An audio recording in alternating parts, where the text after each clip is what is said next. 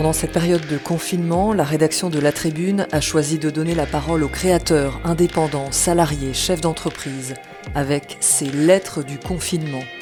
Vos enseignements reçus lors de cette crise économique et sanitaire sans précédent.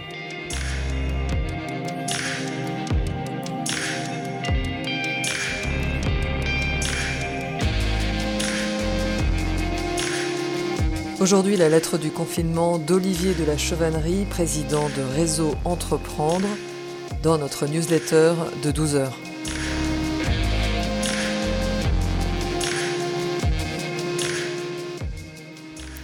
La crise sanitaire que nous subissons aujourd'hui demande que l'on s'arrête, que l'on réfléchisse et écoute notre monde qui change. Ce moment inédit doit renforcer la demande des citoyens et des consommateurs pour une Europe plus unie mais surtout pour une économie qui devra privilégier la proximité et le partage dans un monde en mutation. Nous sommes aujourd'hui dans une crise sanitaire. Elle ne doit pas se transformer en crise économique. Nos politiques ont su tirer les leçons du passé et sont en train d'engager partout des plans de soutien massifs pour éviter 2008 et plus encore la Grande Dépression de 1929. Les crises économiques exacerbent les tensions et renvoient trop souvent les nations dos à dos avec des risques d'escalade qu'il convient à tout prix d'éviter. Dans un monde qui depuis 15 ans a tendance à dessiner de nouveaux blocs économiques et à construire de plus en plus de murs, tout laisse à penser que seront stigmatisés à la sortie de cette crise pêle-mêle ce qui a contribué à créer des ponts, les accords de libre-échange, l'ouverture des frontières, l'intégration financière mondiale, l'OMC. Pour éviter que notre monde se referme et qu'il ne cède aux instincts de crainte et de repli, il nous faut d'une part avoir une Europe unie qui protège ses citoyens et ses consommateurs, et d'autre part entendre l'aspiration des nouvelles générations à prendre soin d'un monde en mutation. Les chefs d'entreprise que nous accompagnons sont par nature des acteurs engagés, sont aux avant-postes d'une économie plus respectueuse de notre planète, plus à l'écoute de tous ceux qui ont compris que notre monde change et qu'il convient de vivre et de consommer différemment. Cette crise sanitaire que nous traversons est en train de nous rappeler malheureusement à nos dépens qu'il est impératif que nous fonctionnons avec plus de bienveillance, plus de partage et plus de proximité pour une économie plus inclusive. Nos États européens se sont défaits depuis trop longtemps d'industries clés.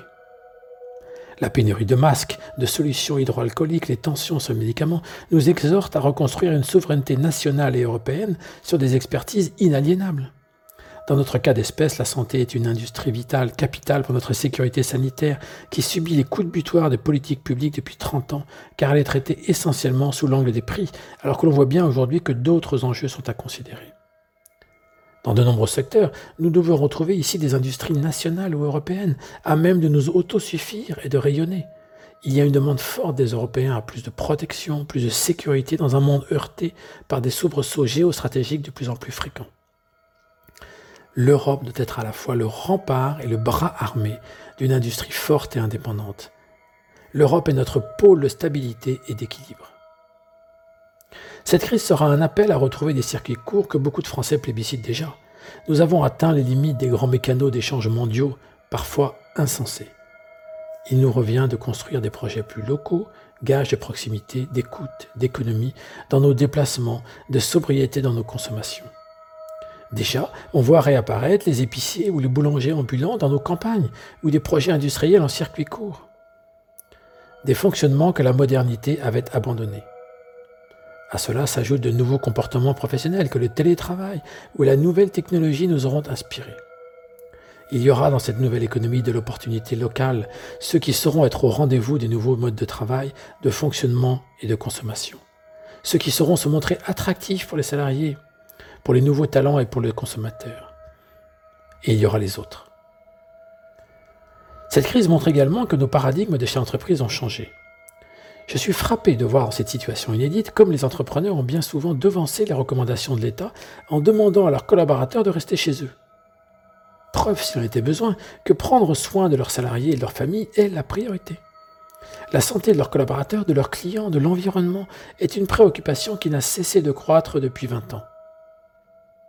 Elle illustre la pensée des nouveaux entrepreneurs que nous accompagnons chez Réseau Entreprendre, qui n'envisagent plus de grandir sans tenir compte de leurs équipes, de leur écosystème, de leurs consommateurs et de leur planète. Ils assument leur choix de préserver la santé de leurs salariés avant la santé de leur entreprise. Il y a en cette économie du circuit court et de l'impact social et environnemental des gisements de croissance significatifs sur lesquels l'Europe doit accélérer. Cette crise nous rappelle aussi que nous ne pouvons pas nous passer des produits de la Terre. La psychose globalisée partout dans le monde d'une pénurie alimentaire, la mobilisation des agriculteurs et de nos industriels nous rappelle utilement que la Terre est notre mère à tous. Il convient là aussi d'en prendre soin et d'en tenir compte pour l'avenir. L'agriculture n'est pas un marché banalisé, elle ne peut pas s'accommoder de toutes nos lois du libre-échange.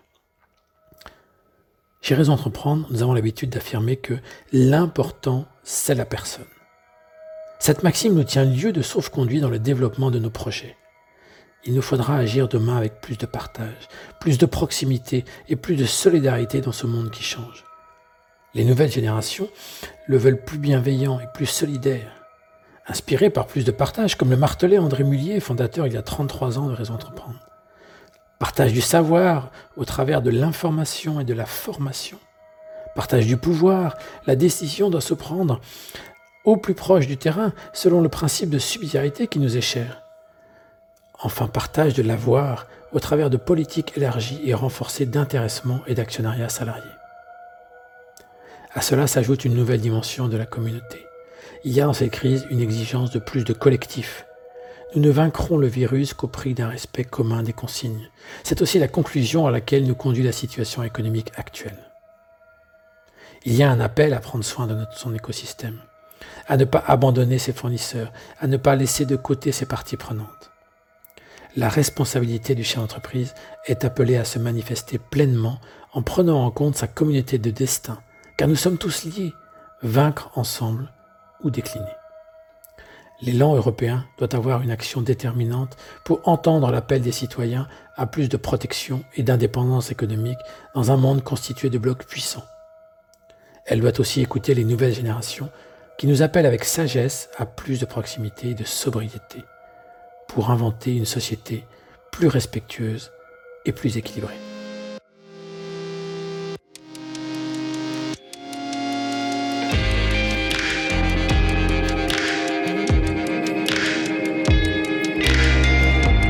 Proposez vos textes ou vos sons à la rédaction de La Tribune pour une réalisation Milky Lab Fabrique Audiovisuelle. Musique I'll Follow You par Density and Time. À demain!